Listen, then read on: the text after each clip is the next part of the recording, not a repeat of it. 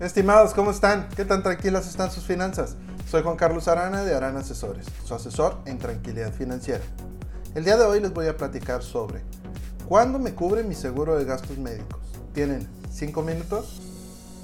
En estos momentos se están dando muchos casos del virus y he estado recibiendo llamadas de varios clientes preguntando si lo cubre su póliza de gastos médicos mayores y cómo sería el proceso para que cubriera. Entonces, un ejemplo de cómo funcionaría es el siguiente. Lo primero es tener en cuenta es que el virus actual sería considerado una enfermedad, independientemente si es una emergencia o no, por lo que se tendría que pagar deducible y coaseguro. Para que quede más claro, vamos a suponer que una persona tiene un seguro de gastos médicos mayores con un deducible de 15 mil pesos y un coaseguro del 10%. Entonces, estos, los primeros 15 mil pesos, los cubriríamos nosotros como clientes y si los gastos superan esa cantidad, la compañía de seguros cubriría lo restante. Como ejemplo, vamos a suponer que nos empezamos a sentir mal. Lo recomendable sería contactarnos con un doctor que evaluara nuestra situación. El doctor nos cobrará mil pesos de consulta y nos da una receta para un medicamento. Y nos manda hacer también exámenes para confirmar. Del medicamento nos gastamos otros mil y del estudio nos gastamos 3 mil. Entonces ya llevamos gastados 5 mil pesos. Luego tenemos que regresar con el doctor con los estudios y tenemos que pagar otros mil. Y entonces nos dice el doctor que solo con otros medicamentos ya estaremos bien. Así que gastamos otros mil de medicamentos y ya nos sentimos bien. Al final gastamos 7 mil pesos. Nuestro deducible es de 15 mil pesos. Entonces la compañía de seguros no nos reembolsaría nada. Cabe aclarar que el deducible es por persona, por padecimiento, no se acumulan por una familia. Estimados, ¿tienen alguna duda sobre seguros o alguna sugerencia? Dejen en los comentarios y la trataremos de responder en uno de los podcasts. Si les gusta este contenido, ayuda mucho que se suscriban al canal y lo compartan. Pero ¿qué pasaría si en lugar de empezarnos a sentir bien, nos empezamos a sentir más mal y nos tienen que internar en un hospital para continuar con el tratamiento? Lo que sucedería es que nos internarían. Cabe recordar que un seguro de gastos médicos mayores es una ayuda económica para cuando tenemos un problema costoso de salud. No es un pase VIP.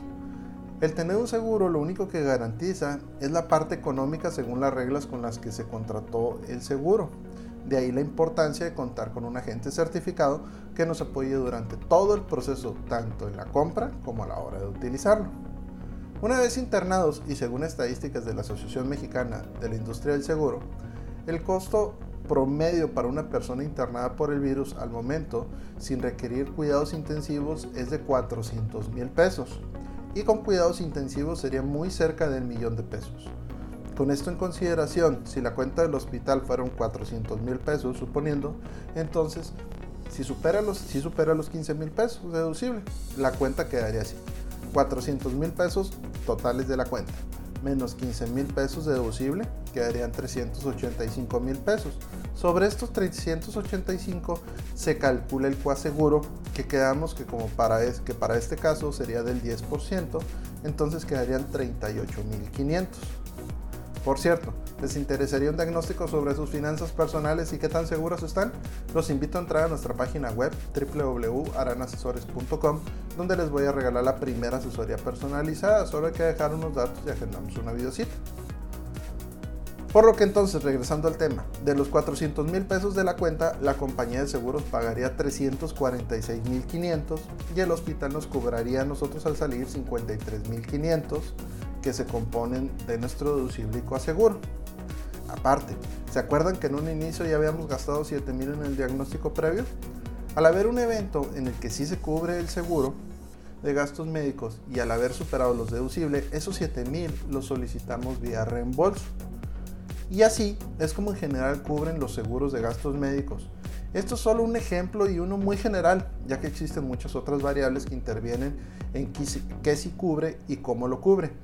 Un seguro de gastos médicos. De ahí, de nuevo, recalcar la importancia de tener un agente certificado que nos asesore durante todo el proceso.